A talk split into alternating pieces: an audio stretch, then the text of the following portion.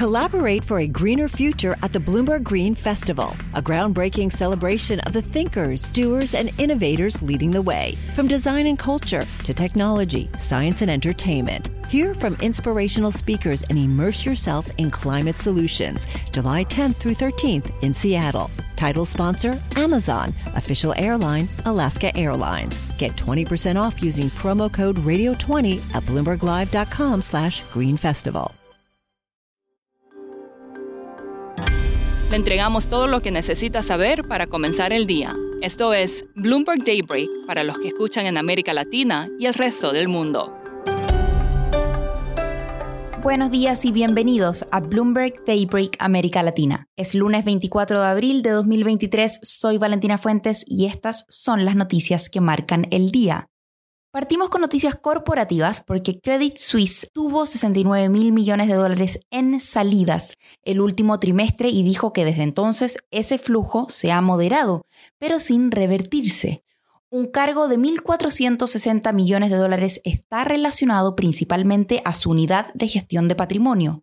La firma subió el tono de su advertencia sobre los resultados de ese negocio y anticipa una pérdida sustancial para todo el grupo este año. Advirtió además que su existencia puede estar en peligro si la adquisición por UBS fracasa. Bed Bath ⁇ Beyond se derrumbó antes de la apertura del mercado después de que se acogiera al capítulo 11 de la ley de quiebras de Estados Unidos ayer. La cadena de artículos para el hogar, que todavía espera un comprador, planea cerrar todas sus tiendas y liquidar el inventario antes del 30 de junio. Coca-Cola subió antes de la apertura del mercado tras batir las estimaciones de ingresos y reafirmar su perspectiva para el año. El CEO de NBC Universal, Jeff Shell, renunció después de admitir una relación inapropiada con un miembro del personal. Comcast aún no ha nombrado un sucesor. Y Twitter siempre da que hablar. Esta vez algunas cuentas recuperaron sus marcas o tickets de verificación azul a pesar de que algunos de sus propietarios ya están muertos, como Anthony Bourdain y Kobe Bryant. No se ha dado ninguna explicación al respecto. Vamos con información política en momentos en que los estadounidenses están molestos por la posibilidad de una revancha entre Joe Biden y Donald Trump en 2024, incluso cuando ese parece ser el escenario más probable, según mostró una encuesta de NBC News. La mayoría de los estadounidenses dijeron que Biden no debería buscar la reelección y que Trump debería retirarse. Rusia amenazó con abandonar el acuerdo de tránsito seguro que permita a Ucrania enviar granos desde los puertos del Mar Negro si el G7 prohíbe totalmente las exportaciones al país. El acuerdo se renovaría a mediados de mayo. Y volamos a América Latina, donde Andrés Manuel López Obrador dijo el domingo que dio positivo por COVID-19 y que su caso no es grave.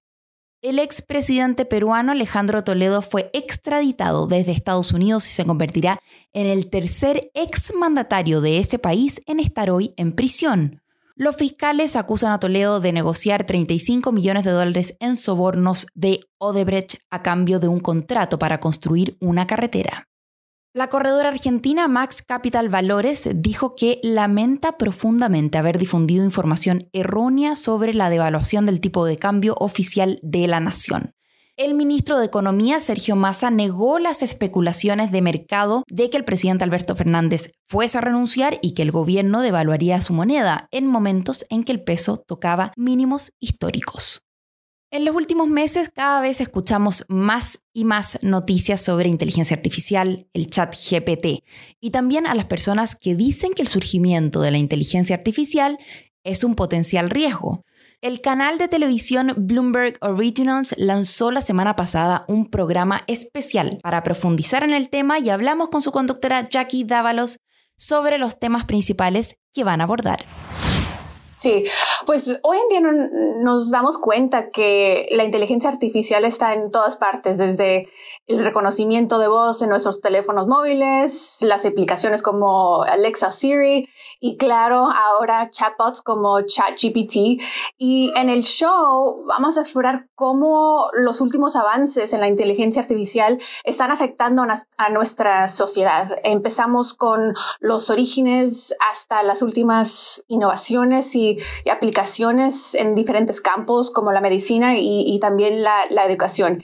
Ah, la más interesante yo creo es, es el, primer, el primer episodio donde hablamos del el concepto de la sentencia y lo que significa para las máquinas tener conciencia. Hablamos sobre la historia de la idea de sentencia y, cómo ha evolucionado a, lo largo del tiempo, desde los antiguos filósofos hasta los científicos modernos, pero también profundizamos en la pregunta de si las máquinas pueden ser sintientes y diversos argumentos a favor y en contra de, la posibilidad. Algunos expertos creen que las máquinas pueden, de hecho, volverse sentientes dada una programación avanzada o un hardware sofisticado, ah, mientras que otros sostienen que la verdadera conciencia requiere un, algo biológico y, por lo tanto es imposible que las máquinas lo puedan lograr. Y Jackie, quería preguntarte, habiendo hecho este especial, ¿en qué campo estás? ¿Entre los que tienen miedo a la inteligencia artificial o entre los que no? Yo no le tengo miedo, yo creo que, hay bastante potencial para, avanzar, especialmente en la medicina.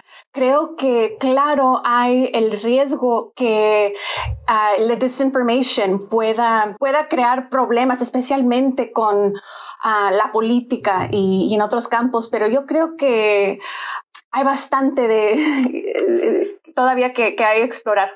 Podrá encontrar el link al programa de YouTube en la descripción de este episodio. Y para terminar, la sed por whisky de los millennials y de los jóvenes de la generación Z en Corea del Sur no se acaba. El país importó el último trimestre 8.443 toneladas de la bebida, principalmente desde Reino Unido y Estados Unidos. Esto es un 78% más que en el mismo periodo del año anterior. Eso es todo por hoy. Soy Valentina Fuentes. Gracias por escucharnos. Para conocer todas las noticias que necesita para comenzar el día, revise Daybreak en la app Bloomberg Professional, donde puede personalizar las noticias que desee recibir. También puede suscribirse a la versión solo audio en Spotify, Apple Podcasts o la plataforma de su preferencia. Eso es todo por hoy. Escuche de lunes a viernes Bloomberg Daybreak.